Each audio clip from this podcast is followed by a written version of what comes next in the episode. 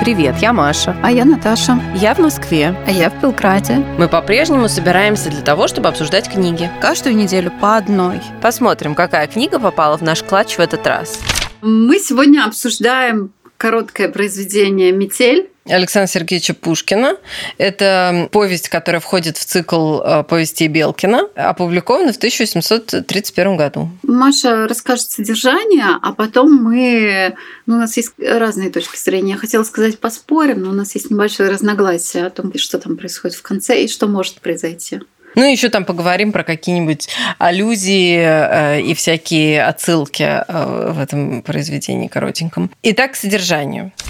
Повесть действительно очень короткая. Это такая даже вот, я бы даже сказала, не повесть, а такая зарисовка. Главная героиня Мария Гавриловна, она дочь помещика, э, достаточно состоятельного. Она очень красивая и в целом достаточно завидная невеста. Молоденькая девушка, у которой, естественно, как достаточно иронично замечает Пушкин, голова забита всяким вздором, потому что она такая вся романтичная барышня из себя. И она влюблена в соседа. Его зовут Владимир. То ли он поручик, то ли еще что-то ну, он довольно беден. Да, он военный, но он беден. Самое главное, что он беден, и получается, что он ей не пара, потому что у него ничего нету, а она все-таки наследница с приданым. Поэтому родители категорически против этого брака и в целом считают, что блажь и как-нибудь пройдет. Но они там обмениваются тайными письмами, ла-ла-ла, потом они решают сбежать. И вот они сбегают. Это происходит дело зимой. Она приезжает в церковь, где они должны были обвенчаться, а по дороге их застает страшная метель. И в этой страшной метели он теряет дорогу. И в итоге он плутает, плутает, плутает, плутает. И, в общем, они не встречаются в этой церкви. Она возвращается домой, заболевает страшным образом, э, у нее случается горячка, она чуть не умирает. Родители совершенно не понимают, что с ней случилось. Они не знают, что она уезжала ночью из дома, потому что она успевает вернуться к тому моменту, как они просыпаются. Вот, то есть для них это приключение остается тайной, но они видят, что дочь заболела, и они даже ну, думают, что поскольку угроза жизни реальная, они думают, что это все из-за любви. И они пишут письмо этому самому Владимиру и говорят, что ладно, черт с тобой, женись. На что он отвечает, что ноги его не будет больше в их доме, какое-то полусумасшедшее, как они характеризуют, послание им присылает, что он никогда больше не хочет встречаться с Марией Гавриловной и вообще уезжает на войну. А поскольку дело происходит э, в, во время войны с Наполеоном, то вот он уезжает на войну и через какое-то время там погибает. Война заканчивается, э, Мария Гавриловна становится полноправной хозяйкой своего имения, потому что батюшка умирает, и они с матушкой уезжают в другое место, потому что плохие воспоминания, они не хотят э, там в имении оставаться, они ну, переезжают. И живут с маменькой, все у них хорошо, но Маша по-прежнему не выходит замуж, несмотря на то, что она красивая, у нее куча поклонников. И среди этих поклонников оказывается полковник Бурмин, тоже герой войны, с отличием чем покрытый славой. И вот он к ней достаточно настойчиво ездит, но до дела почему-то не доходит. Причем она сама всех поклонников отвергает и ни с кем не сближается, а вот с ним почему-то вроде как ну, благосклонна к нему. То есть он ей явно нравится. Матушка надеется, что, может быть, наконец-то она нашла свое, своего будущего мужа. И э, она э, как бы пытается всякими женскими хитростями вынудить его на признание. И у нее это получается. И в конечном итоге он объясняется с ней в любви любви, но говорит, что он не может ей ничего предложить, потому что он уже женат. И рассказывает историю, как один раз он э, зимой э, должен был ехать куда-то еще там до войны, путешествовал со своим слугой, попал в страшную метель, оказался в неизвестном ему месте, в неизвестной церкви, увидел, что там происходит свадьба, его приняли за жениха, и он по приколу женился. Совершенно легкомысленно, ни о чем не задумываясь, ну просто потому, что ему показалось, что это очень смешно, и почему бы нет. Где эта церковь церковь находилась, он не знает. Слуга, который был с ним, уже умер. Никаких э, воспоминаний о том, ну, что за место, что за, как звали девушку, вообще он ничего абсолютно не помнит, но он знает четко, что он женат по православным канонам, то есть он повенчан с неизвестной ему женщиной, и что дальше делать с этим он не знает. И несмотря на то, что он влюблен в Марию Гавриловну, жениться на нее не может, потому что он уже женат. Мария Гавриловна таким образом узнает своего настоящего супруга, потому что с ней произошла та же самая история. А вот э, я не уверена, что с ней произошла. Ну, Там этого не сказано. Подожди, подожди. Давай, вот Да, сейчас... в общем, идея в том, что э, я к сюжету просто да, закончу. Э, идея в том, что она приехала в эту церковь тоже в таком совершенно почти невменяемом состоянии. Ночь, метель, она ничего не понимает, что происходит. К ней подходит молодой человек, их венчают, она в фате. А вот мы не знаем, мы не знаем, подошел, подожди, это история, которую рассказывает только молодой человек. С ее точки зрения, потому что там автор как бы меняет перспективу, он говорит, а теперь давайте... Да, да, да, он да. Того, что там было венчание, мы не знаем, мы узнаем это спустя 4 да. года, когда он ей об этом признается. И вот сначала давай расскажешь свою интерпретацию, а потом я свою расскажу, потому что мне кажется, что венчания не было. Пушкин создает полное ощущение у нас, что венчание было было, что она Это действительно... у тебя, подожди, у тебя Окей, хорошо, у меня. Ну, как бы каноническая интерпретация на самом деле состоит в том, что она приехала в церковь, и что вот э, ее повенчали, она была уверена, что с возлюбленным, потом он поднял ей фату, и она увидела, что это не тот человек, за которого она собиралась выйти замуж. Она закричала «не он, не он», упала в обморок, и, в общем, служанка ее увезла домой. Это твоя интерпретация. Ну вот, а дальше давай, э, а мне кажется, давай сначала расскажу, что как бы я думаю что не было никакого венчания, что она приехала, церковь была пуста, потому что там были только свидетели. И Пушкин нам потом, ну или лирический герой автора, Белкин, нам да. потом рассказывает, что свидетели были очень молчаливыми, они никому да, об этом тайну сохранили, не да. рассказывали. Тайну сохранили. И вот, в принципе, кажется, что могло не быть никакого венчания. Но из-за того, что у нее, во-первых, был бред, а дальше она заболела. Молодой человек, который ее встретил спустя 4 года, Бурмин, он просто узнал какие-то кусочки об этой истории и понял, что у нее как бы ее память всего скорее не точная о происходящем в, то, в тот день и он просто это придумал. Но понимаешь, в чем дело? Он придумал, ну, как бы каноническая интерпретация, опять же, да, такая, что она случайно вышла за него замуж, не видя, кто он. Вот, свидетели тоже как-то почему-то, ну, ничего не поняли, не заметили и так далее. В общем, не суть. Но в этой канонической интерпретации это как бы такая ироническая повесть, которая на самом деле типа хорошо закончилась, потому что вот они встретились, и они уже женаты.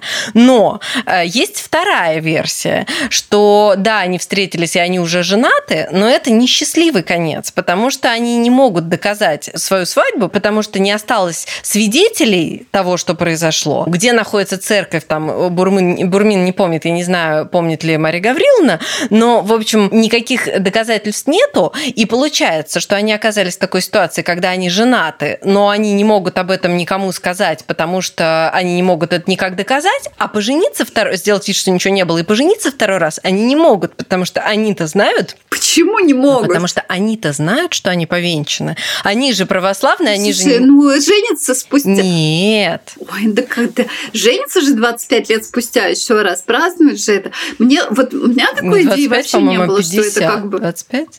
Ну, 50, ну да, 50 это в наше, в наше время. Нет, но это бывает. другое дело. Нет, но это другое дело. А тут как бы получается, что они как будто бы будут перед Богом лгать, да, произносить клятвы, которые они уже произнесли. Да ладно, потом можно на исповедь сходить, и все будет хорошо. Ну, не знаю. Я, ну, ладно, расскажу историю из жизни. Мы редко что-то таким делимся. Ну, вот у меня одна знакомая православная выходила замуж в православии, а потом э, решила в следующий раз выйти замуж за католика. Я ей советовала просто потом исповедоваться. И как? Ну, она не послушала меня. И поэтому у них была только светская свадьба. А я бы вот так поступила. А на их месте я тут вообще никакой проблемы не вижу. Не было же красивого платья даже если, вот даже если взять твою интерпретацию, что они реально поженились. А мне кажется, что он просто обвел ее вокруг пальца. Мог. Чтобы уж наверняка. Нет, но в том и дело. Она что... в него влюбилась и не могла больше убежать. И он ей рассказал то, а ее воспаленное сознание, когда ты что-то плохо помнишь, то можешь в это уверовать. Вот я так. Но она же помнила эту историю. Ну, то есть она же, когда вернулась... Нет, нет, а нигде не говорится, что она помнила эту Так историю. нет, нет, она же До момента... говорила о том, что она не принимала ухаживания никаких мужчин, и когда Бурмин начал с ней объяснение, она сказала, что препятствия существуют между нами, я не смогла бы все равно выйти за вас замуж, имея в виду, что она уже замужем. Нет, препятствие существует. Это память вот этого человека. Ну, не факт. Владимира. Нет. Память это одно дело, но прошло уже довольно много времени с тех пор, как он умер. Да всего три года. Нет, а умер-то он вообще, можно сказать, пару лет тому назад. С историей прошло четыре Ну, года. хорошо, нет. Просто имеется в виду, что ей же очень нравился Бурмин. Там написано, что он ей нравился. То есть, если бы, ну, что она ему говорит, что препятствия существуют между нами, и если бы его не было, имеется в виду, ну, как вот я читаю, да, имеется в виду, что если бы его не было, она бы, может, и приняла его ухаживание и предложение. Но она не может, потому что препятствия существуют. И это препятствие не какой-то там мертвый возлюбленный, а реальный муж. Но она его склонила к объяснению. Да, она его склонила к объяснению, потому что, дум- ну, ну, слушай, ну она молодая девушка, и же приятно все-таки слышать, что ее любят и все дела. Я думаю, нет. Я думаю, что не было никакой свадьбы, а он все напридумал. Это была... Манипуляция. Была, была ра- развод. Манипуляция, да. Понятно. Слушай, ну это как бы третья интерпретация.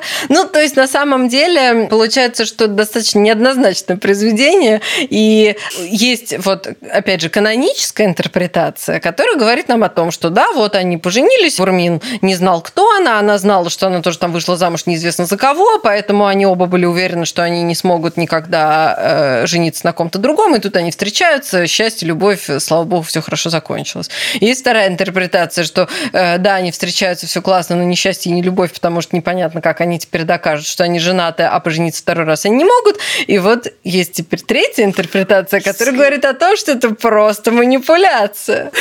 Ну и э, как бы 2А есть тоже, ну, вторая интерпретация, что они не могут пожениться, да идите второй раз к другому священнику, никаких книг нету, записи не осталось, фоточек в Инстаграме нет. Ну, ребят, ну в чем дело? Ну, слушай, ну у людей понятия о чести вообще-то были в те времена. И врать э, было не принято.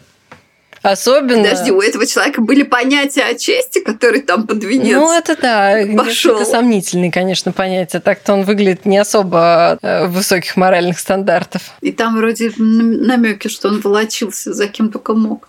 Ну что, надо завершать, а то, мне кажется, мы наболтаем больше, чем само произведение. Не-не, подожди, а мы еще хотели с тобой про аллюзии поговорить. Ну, это про, немножко про, скажем, литературные ассоциации, потому что Пушкин же он все-таки, конечно, тоже не в вакууме писал. И понятное дело, что он черпал вдохновение в разных там, ну, в моде литературной, во-первых, да, потому что это э, эпоха романтизма, ла-ла-ла, эти баллады вот эти вот немецкие, которые Жуковский э, пачками переводил и перекладывал на русскую действительность, всякие эти Светланы, там вот этот мотив мертвого жениха, балладный мотив о мертвом женихе, да, который потом встречается у нас в балладах Людмилы и Светлана, ну, немножко в мягкой э, интерпретации, потому что немецкая интерпретация, она вообще достаточно жесткая о том, что девушка спорит с Богом и проигрывает, и в итоге ей достается мертвый жених, который утаскивает ее в могилу.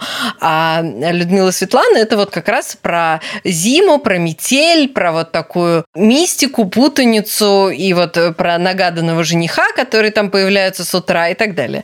Ну и вот Пушкин тоже под этим соусом подает нам историю, в которой вот тоже метель и тоже какой-то непонятный жених, который там исчезает, появляется и так далее. Но, конечно, с присущим ему чувством юмора он это подает в таком ключе, что в общем, опасайтесь девушки метели, ненароком можете замуж за кого-нибудь выйти. А, Что еще? Ну, юмор, то, что он подсмеивается над главной героиней, что она там и бледна, и худенькая, и задумчивая, и должна вот-вот влюбиться или должна быть влюблена. Ну да, это просто такой, э, как бы он высмеивает вот эти вот клише насчет романтической героини, которая влюблена, естественно, в бедного солдата и готова ради него там бросить все и бежать, и, и там жестокий... Только, ну как бы в, в классической интерпретации должны быть жестокие родители, бедный жених, несчастная любовь, и вот они там сквозь препятствия, ла-ла-ла. Здесь, э, конечно, он смеется над этим, потому что никаких жестоких родителей нет, родители не добрейшие, любящие, только и думают о ее счастье, и в целом-то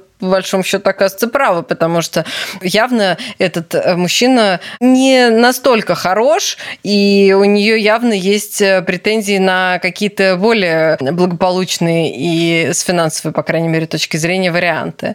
Но да, он смеется. Ну, слушай, он оказывается не очень хорошим еще, потому что он как непонятно себя начинает вести. Ну, там просто, э, например, не написана история их знакомства, и не написано, что они даже особо друг друга знают, потому что они же всего лишь обмениваются письмами, они не особо видятся. То есть это такая очень надуманная, такая романтическая влюбленность вот двух молодых людей, как бывало в XIX веке, которые видели друг друга пару раз в жизни, потом начали обмениваться страстными там пламенными посланиями, оставлять в дупле дерева, и вот они уже полностью уверены в том, что они готовы всю жизнь провести вместе, что вообще-то не факт. Подожди, ну так в 19 веке и было. Они выходили замуж, дальше они ну, женились и виделись за, за завтраком, за ужином. Да, привычка свыше нам дана, замена счастью она. И все, и, и счастливо жили, а что? Читайте Пушкина. Ой, читайте Пушкина, безусловно, потому что, ну вот, вообще повести Белкина прекрасные, я вообще прозу Пушкина очень люблю, но тут еще, как видите, есть масса интерпретаций, может, у вас будет какая-нибудь четвертая и там версия там 4А, 4Б, 5 и так далее. Делитесь с нами в комментариях, с удовольствием обсудим. Спасибо, что дослушали до конца. Подписывайтесь на наш телеграм-канал, который тоже называется «Книжный клатч». Ждем вас на следующей неделе.